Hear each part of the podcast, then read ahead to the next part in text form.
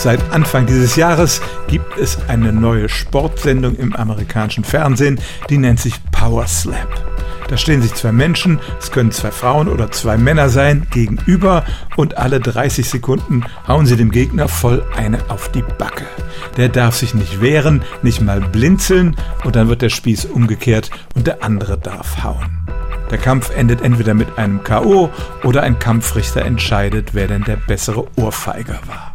Der einzige Schutz für die Kämpfer sind Ohrstöpsel und ein Gebissschutz. Ansonsten besteht ja gerade der Reiz darin, dass sie diesen Schmerz aushalten.